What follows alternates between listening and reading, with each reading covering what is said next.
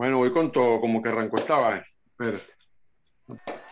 Bueno, mi gente, aquí estamos en Palantes para con nuestro invitado de hoy, el gran Arquímedes Arevalo. Artista integral, músico, productor, pana, devoto, este, una referencia importante para la música venezolana contemporánea, eh, artesano, emprendedor, no joda, que se puede decir muchísimo acerca de nuestro amigo Arquímedes Arevalo. Bienvenido, Arquímedes, bienvenido Gracias, al programa. hermano. Pa'lante para allá. Que la canción que están escuchando ahí a fondo eh, es el gran Arquímedes cantándola, porque es una canción que él escribió y ese es el, el jingle del programa. Ahí le estamos escuchando. Le está ahí cantando. Mira, Arquímedes, este, un, gustar- un gustazo verte. Háblanos Igual, un poco. Igual, hermano. Tú naciste en Caracas. Háblanos un poquito así en esencia de tu infancia, lo que, el espíritu, lo que tú viviste en la organización en que creciste, el colegio que estudiaste, así muy brevemente. eh, ¿Cómo fue eso para ti?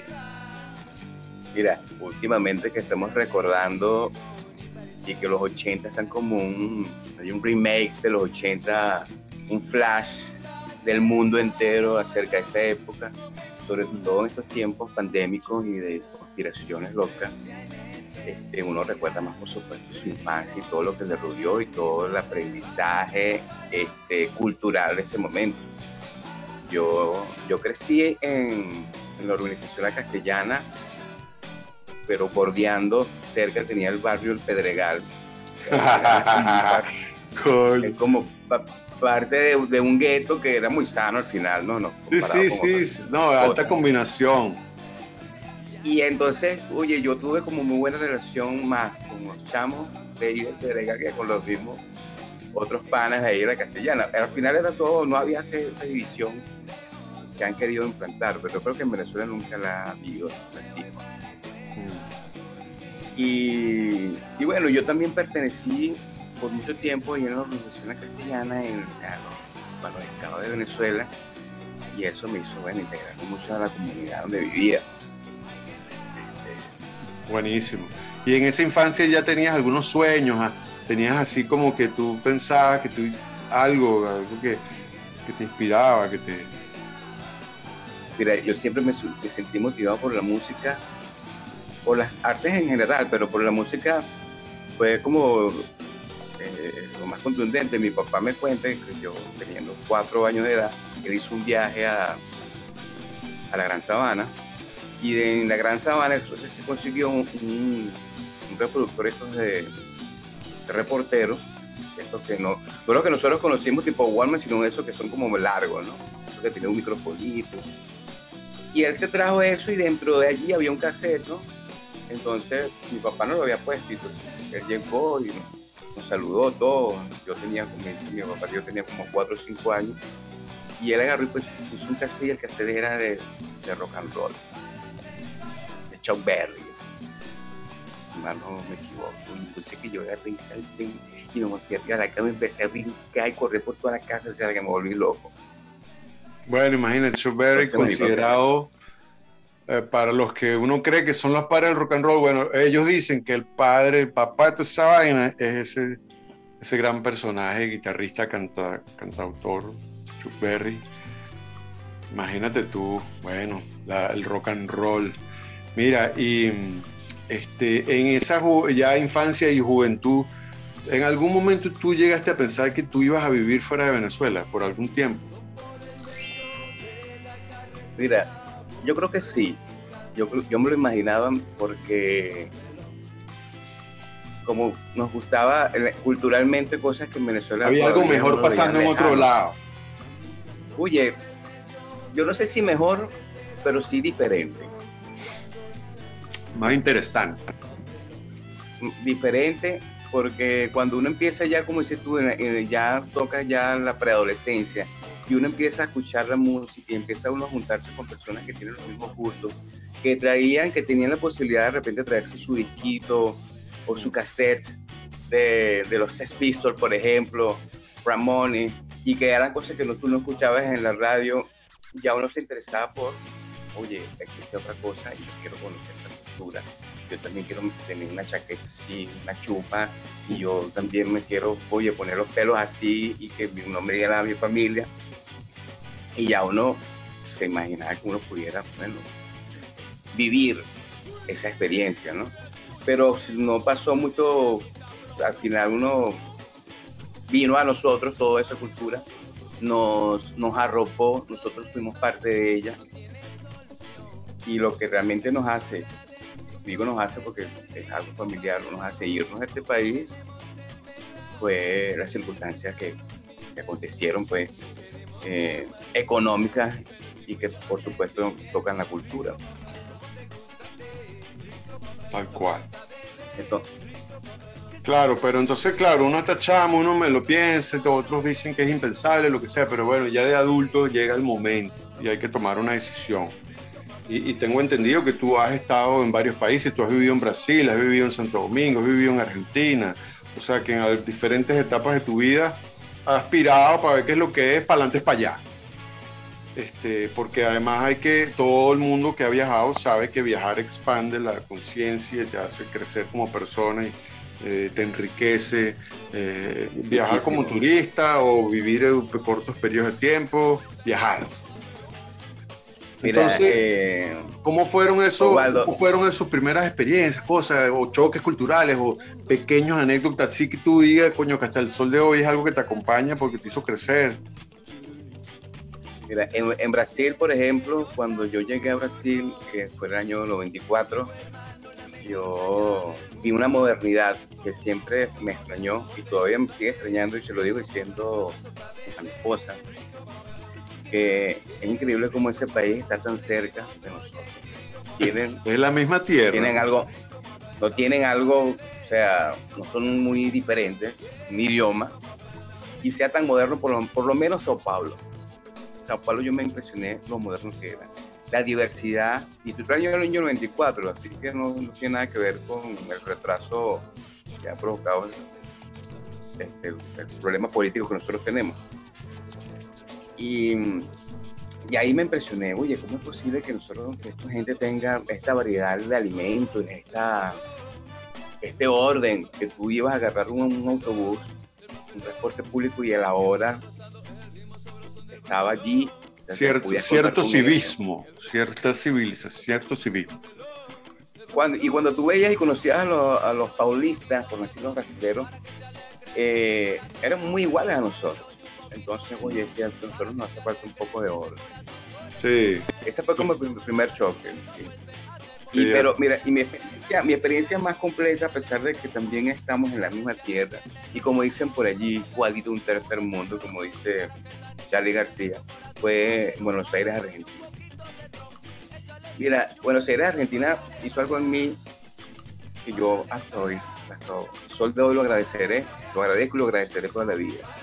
Por ejemplo, en la parte artística, en la parte de la orfebrería, yo me encontré aquí con, vamos a decirlo, competencia. Pues yo decía, yo siempre pensé, yo siempre he sido muy bueno en mi trabajo siempre he resaltado aquí en mi país en, mi trabajo como pintor y como artista plástico y como orfebre. Y cuando yo vi esa orfebrería ya desde el más humilde de los orfebres hasta, por supuesto, más desarrollado, porque allí sí se vive y se puede, se expande económicamente a través del arte. Hay un mercado. Hay más cultura. Hay, hay, hay más cultura. Más cultura. Sí, hay un mercado. Y yo tuve que allí ponerme las pilas las miras, superarme a mí mismo. Mm. Y, y, eso, y, y, llegar a competir, pues, y lo hice. Mm. Inclusive allá hay como una especie de colegiatura donde tú tienes que hacer como una especie de examen para que ellos te permitan tú vender en su sistema, porque tú, cualquiera podría ponerse por allí. Hay también la posibilidad de ser un artesano más callejero, ¿no? Como, como yo lo he sido aquí en Venezuela más de guerrilla en la calle. Allí hay todo un sistema donde tú, de mercado, muy bien organizado, donde puedes tú ofrecer tu producto, tu arte, al gran turismo local e internacional que llega ya por lo menos a, Buenos Aires. y, me fue bien, no, no, no, puedo negar que me fue muy bien. Qué tanto económicamente como afectivamente, porque yo creo que un país para migrar en Latinoamérica que no, que no tenga xenofobia eh, Buenos Aires, Argentina, sin duda alguna. No hay cuentos de Buenos Aires o de Argentina como los que hay en, por ejemplo, Perú. No, no, los cuentos que sean, los cuentos que hemos escuchado en los últimos años son, son aberrantes. Y yo, yo me recuerdo mi infancia y yo en verdad ni, ni, ni, le prestaba atención, hoy en día lo recuerdo y yo crecí, yo recuerdo que habían hijos de peruanos, hijos de ecuatorianos, por, siempre han habido, hubo colombianos, este, por supuesto italianos o portugueses, o sea, en Venezuela había gente de todos lados. Yo no recuerdo nunca nadie con nada de eso. Yo no sé si yo tuve otra, otra, viví en una burbuja, yo no sé, pero yo de verdad, yo recuerdo tener amigos eh, eh, con acentos peruanos, acentos colombianos, yo no recuerdo si uno que otro chalequeo quizás, pero nada, nada como lo que, lo que se ha visto con lo que trágicamente ha, pasado con tantos millones de venezolanos. Que, bueno, lo, que hay, lo, más, lo más grave de todo es que ninguno de ellos, eso es lo que nadie se quiere ir de su país, señores. Eso es lo que la gente tiene que entender. Absolutamente nadie le gustaría tener que irse a su país. Si esa gente se está yendo de su país, caminar. Oye, ¿no, ¿no crees tú que algo, algo grave debe estar pasando, chico? ¿Qué te crees que esa gente se volvió loca? ¿Sabes? Es una cosa muy descabellada. Bueno, no importa. Eh, ¿Qué consejo le darías tú a una persona, un latinoamericano que quiere emigrar dentro de Latinoamérica o quiere irse para Europa, para Estados Unidos, para Asia, Oceanía, este, que si de verdad algo que tú hayas aprendido de todo eso y quieras compartir. Mira, lo principal para eso y para toda la vida es humildad. Porque cuando uno sale de su país, botado por mm. las circunstancias, el autoexilio que llaman, mm. lo estás haciendo porque estás perdiendo. No ganaste, perdiste. Mm. Sí, está votado. Eh, está votado. Perdiste, perdiste la lucha. Entonces, humildemente tienes que afrontar otras circunstancias, otro campo este, en tu vida para afrontar. Y no puedes ir pretendiendo que yo soy un ser educado, que yo vengo como que soy el mejor, que yo vengo como que yo, nosotros somos la, la tapa del frasco, o la última gota de agua, de agua en el desierto sino yo voy a, adaptarme a aprender y a mostrar lo mejor de mí como ser humano, no como un ente social, sino como un ser humano. No como un ente social, porque al final vas a otra sociedad, vas a otra cultura, que tienes que adaptarte y comprender. No, vas, no, no es que te vas a transfigurar, tú dentro de ti tú sabes lo que tú eres, tú vas a adorar lo que tú eres con sus cosas buenas y con sus cosas malas. Pero tienes que adaptarte para adaptarte tienes que ser humilde. Y sobre todo si vas a un país, por ejemplo, del primer mundo, algo muy importante, aprende el idioma. Haz el esfuerzo por aprender el idioma. Es que no, no puede. Aprende a, aprende a comunicarte. Para las bolas, sino... Sí. Sí, porque yo tengo amigos que están viviendo, nuestro, nuestro hermano Tato, Eduardo Cedeño, Tato Box, yo me dice, mira, yo aquí hay comunidades de trabajadores latinoamericanos que no hablan el idioma. Sí, qué loco, ¿no? Porque ellos viven en, ellos viven en su... Entre ellos mismos, entre ellos mismos, sí. Exactamente, y bueno, y se pagan y no hace y no se expanden. Y puedes sobrevivir así, no hace falta. Y es que da ladilla, y mientras más viejo, más ladilla. ¿Entiendes? Porque más te cuesta también. Los jóvenes agarran esa vaina rapidísimo eso es una de las cosas que de repente me ha, además de que me negaron la visa, porque, mi, porque mi primera intención era irme a Estados Unidos, pues. Por muchas cosas, sobre todo por lo que estábamos hablando culturalmente. Sí. Eh, y ahorita estoy aquí en Venezuela nuevamente y es como yo soy un pasajero en tránsito. Sí, sí, tal cual. Inclusive mi, mi, mi proyecto musical habla sobre ser un pasajero en tránsito aerolíneas infinitas es que de repente nosotros estamos, somos eternamente unos pasajeros. Porque al final nosotros en este cuerpo también estamos de paso. Y, y lo que uno vive en el extranjero, viviendo en el extranjero, en otro país, en, otro, en otra localidad, es apreciar también que lo que tú tienes en, tu terruño, en tus raíces, tú aprecias. Y también te adaptas nuevamente a las circunstancias. Porque cuando yo me fui, yo duré casi tres años en Buenos Aires y regresé aquí a Venezuela, era otro país, es otro país. Y yo estoy viviendo ah. ahorita en Isla Margarita y es otro, es como vivir en otro país. Tanto así que para ir a tierra firme tienes que gastar, no sé, más de 100 dólares para moverte dentro Ya eso ya es que cualquier europeo me escucha y, se impresiona porque ellos con 50 euros van a Alemania, de España a Alemania. Entonces, la circunstancia latinoamericana es, es, un, problema político y que está basado mucho en, la mentalidad de nosotros de, de, de los populistas y todo Sí, la manguangua, el, el, el, Exactamente. El, el, la guachafita, este, la viveza criolla. El bochinche. El bochinche, como decía. Miranda. Eh, Miranda. Bueno, mira, y que, cuáles son los links. Yo los vamos a poner aquí abajo igual, pero dinos este, tus links de, de artistas con tu música, si estás lanzando un single nuevo, alguna cosita, si te vas a tirar un toque, cualquier cosita que esté pasando ahorita por el lado de la música. Mira, el 24 se estrena un tema que tema, se llama aquel. 24 de mayo, 2022. 24 de mayo, exactamente. El 28 se estrena otro tema. Ah, muy bien. Aquí vamos a todos los links. Vamos a poner mediados todos los de junio se estrena, se estrena otro porque la idea mi idea principal al principio era sacar un EP, cinco o seis temas, este, pero por recomendaciones y como están funcionando ahorita las cosas, perdón, empecé, voy a sacarlo así por sencillo. Sí, eso es lo que está haciendo todo el mundo. Eso es lo que está Vamos inundando. Mira, yo tengo muchísimos temas. No, yo sé. Muchísimos. 300 temas no me va a alcanzar. Ya tengo, imagínate la data que yo, yo tengo aquí en, mi disco duro, porque yo estoy produciendo mi música.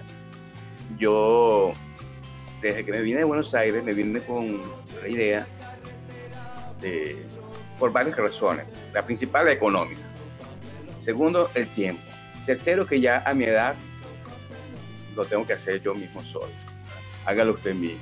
Adelante para allá. Y me puse a, para adelante, para allá y me puse a aprender el audio, me puse a aprender la ingeniería, me puse a aprender la producción musical, a componer, a, ser humilde y darte cuenta, bueno, sí, me salen canciones que ahorita aquello, pero yo no soy músico, necesito tener el lenguaje, aprender el lenguaje de la música. Y me metí también a estudiar un poco más de la composición y el lenguaje musical, aprender a cantar,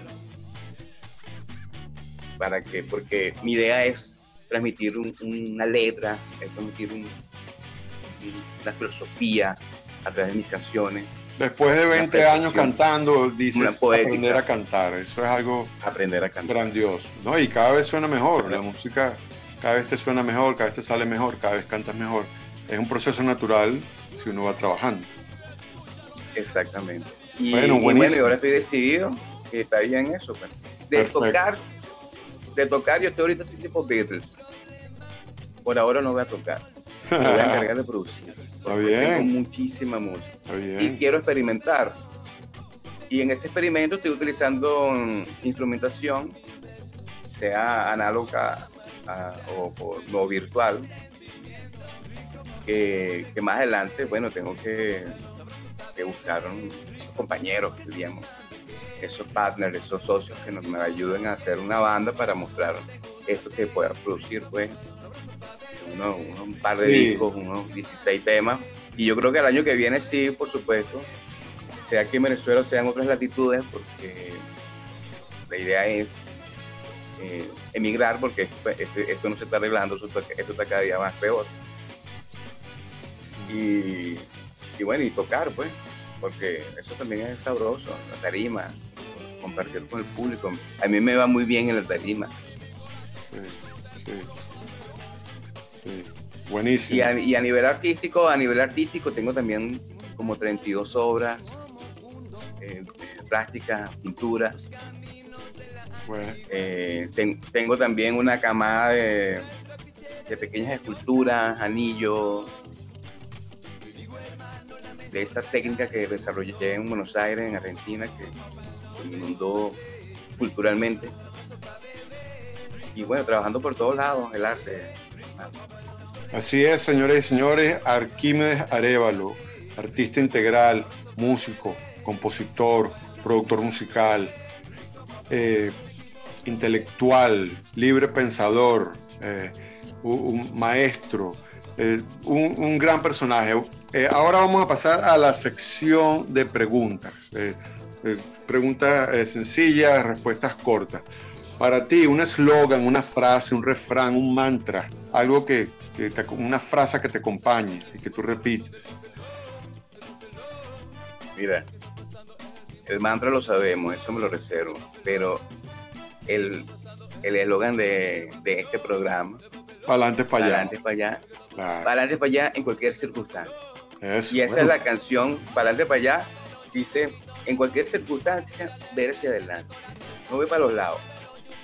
Porque cuando vemos para los lados empezamos a experimentar la envidia, empezamos a experimentar este vacío, desasosiego, sino ver hacia adelante, ver el camino que se nos traza. Y si el camino está, no hay camino, bueno, agarramos el machete y abrimos el camino. Nos convertimos en pioneros de nuestros propios sueños, de nuestra propia eh, Sendero. nuestra búsqueda, Sí, nuestra búsqueda.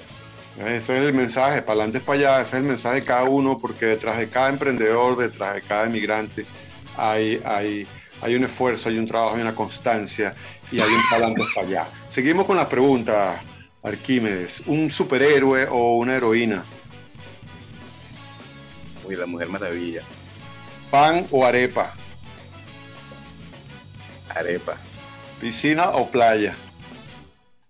la playita, ¿Salsa o merengue? merengue, ¿Yoga o pilates? yoga, ¿Whisky o ron? whisky, ¿Cerveza o vino? cerveza, Una ciudad. Buenos Aires, la ciudad de la furia. Una estación eh, de clima favorito. O sea, bueno, en Venezuela hay un. eh, pero en los No, países pero eh, me, me ena- me enamoré del otoño. de Argentina, ¿no? Sí, el Y, otoño. y el- y la primavera no te gustó? Es que el otoño es la mezcla de la primavera con, Mm. con el invierno. Ok, seguimos. Una red social. Eh, Spotify. Una serie de, televisión. Una si ves televisión. la ley y el orden, me encanta. Una fruta. De mango, Un olor. jazmín, Un sabor. eh, maní, Un color. violeta, Una mujer. Luisa Cáceres de Arismendi, Un hombre. Francisco de Miranda, Una inspiración o ejemplo a seguir.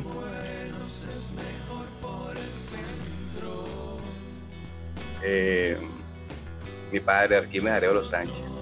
Una comida.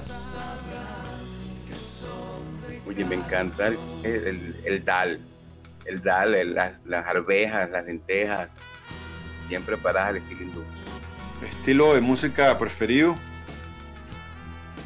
Y el, el Oxfam, Cantante o banda. mira, The Cure está de primera. Y Love and Rocker con London Sweat, o sea, Qué merma. Una canción. mira, eh, Crafty de New Order, me encanta ese tema, lo escucho y lo puedo escuchar todos los días. Una película. Transporting, Un libro. eh, Kafka, la transformación, la metamorfosis de Kafka, me encanta. Brutal. ¿Te consideras una persona religiosa o espiritual? ¿O escéptico? Espiritual. soy, espiritual. Soy, tengo una mezcla de panteísmo con... Sí, soy panteísta porque veo a Dios en todas partes, pero tengo conciencia de que Dios también tiene una persona. O sea, ves a Dios en todo lo que está vivo. Exactamente. Dios, está, Dios está en todas las entidades vivientes, pero al mismo tiempo, que es el, es el Ashintya Veda Veda Prakash, inconcebiblemente también él tiene un cuerpo y es una persona, tiene un planeta y tiene amigos y tiene una relación. ¿Por qué no? Mira, y en el invierno, cuando has vivido en invierno, ¿te bañas todos los días? Todos los días. En eso sí soy religioso. Mira, en algunos de tus conciertos, en algunos de tus conciertos, con alguna de tus bandas, alguna anécdota, alguna cosa importante, que, algo que todavía recuerdes. Mira, una de las cosas, uno de mis últimos, bueno, no, no de los mis últimos, pero importantes toques, que fue en Valencia, en, un sitio donde me trataron muy bien y varias veces toqué allí, que fue en una pizzería que se llama Qué Bueno.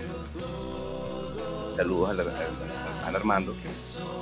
Eh, había hay una persona, había porque él ya abandonó el cuerpo, Manolo. Manolo era una persona muy seria y, era un melómano él hablaba con, él criticaba con, mucha base a las bandas y a los, músicos, pues. Eh, y siempre era muy, muy duro, pues.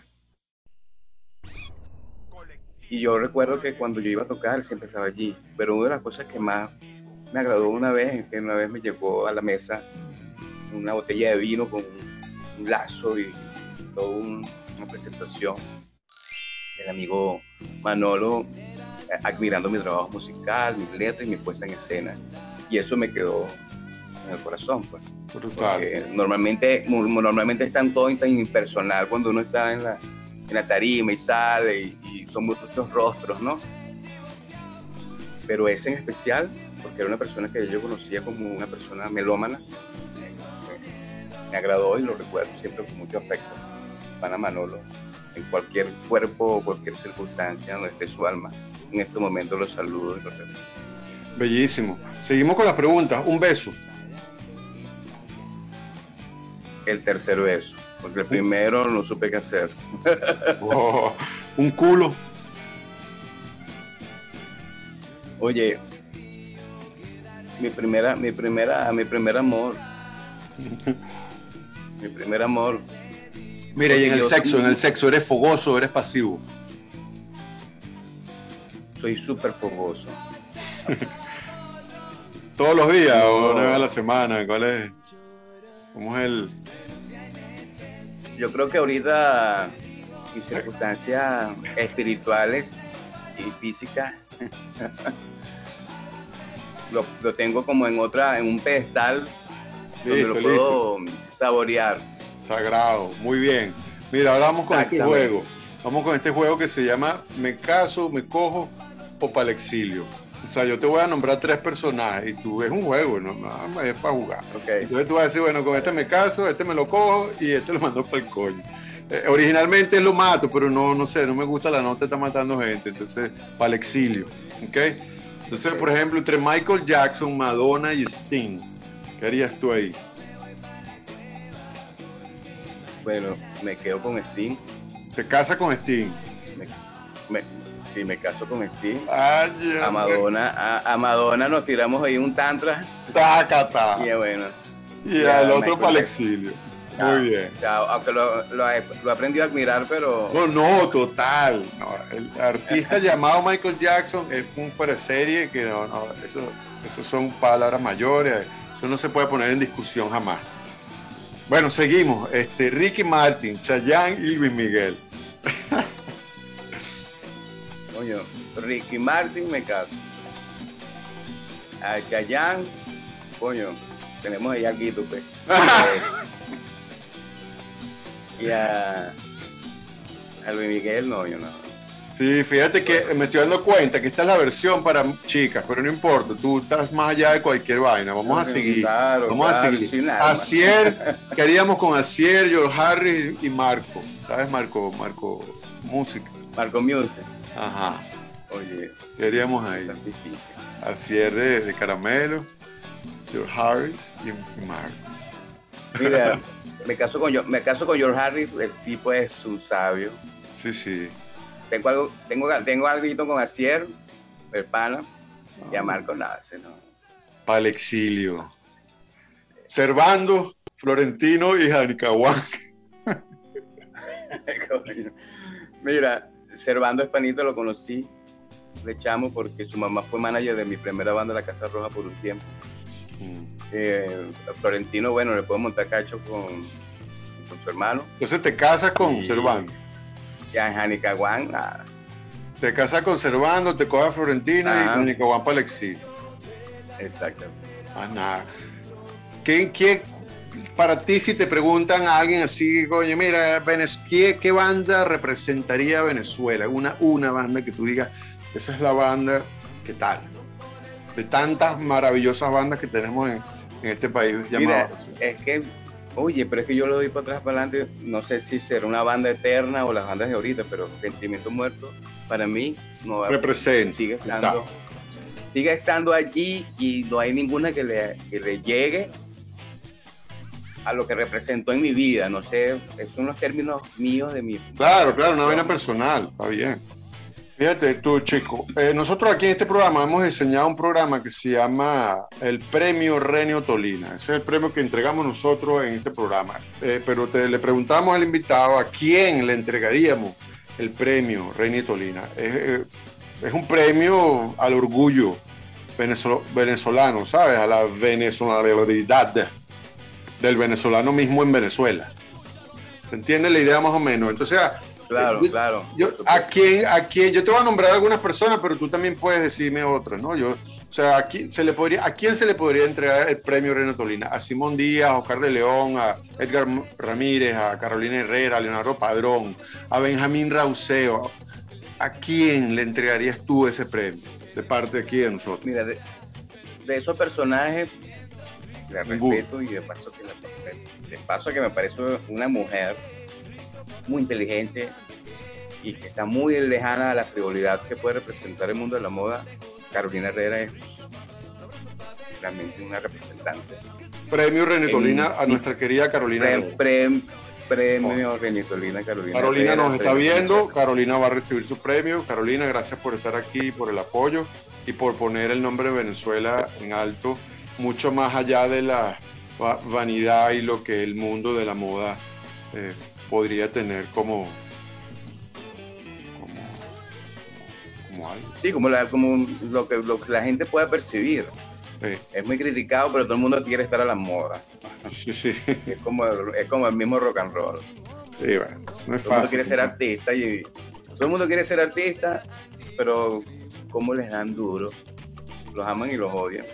Sí, bueno, pero es que si tú quieres estar ahí en la palestra pública, tienes que recibir por ambos lados. Siempre van a hablar del que hace, siempre le van a decir una vaina, algunos les gusta y otros no. Eso siempre ha sido así en todo, en la política, todo, lo que tú hagas. Incluso este programa, a mucha gente le va a encantar, mucha gente va a decir, "Ah, este huevo que huevón ¿sabes? Y así vamos. bueno, mi querido Arquímedes Arevalo, ah, me parece que hemos dado un excelente programa. Estoy muy, muy, muy agradecido por, por, por haber Gracias estado ti, aquí. Este, y bueno, desde aquí todo nuestro apoyo a, a todos tus proyectos y, y seguramente quién sabe si habrán otros, eh, otros volúmenes, otras ediciones de entrevistas con Arquímedes, porque siempre va a haber un cuento que echar y, y el tiempo es, es medio corto por aquí. Entonces, bueno, un gran abrazo, un gran saludo. Este, aquí están los links de, de- de Arquímedes, toda su, su, sus páginas web, donde está su música y su arte, pueden visitarlo. Este, inviten a sus amigos a que vean el programa, suscríbanse en el canal, quiéranse mucho y pa'lante para allá. Para adelante para allá, mi gente. Hare Krishna.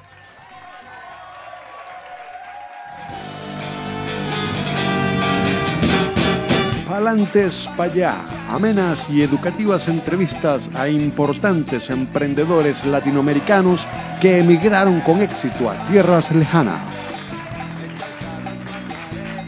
Palantes allá, el programa más ameno y educativo para toda la familia latinoamericana.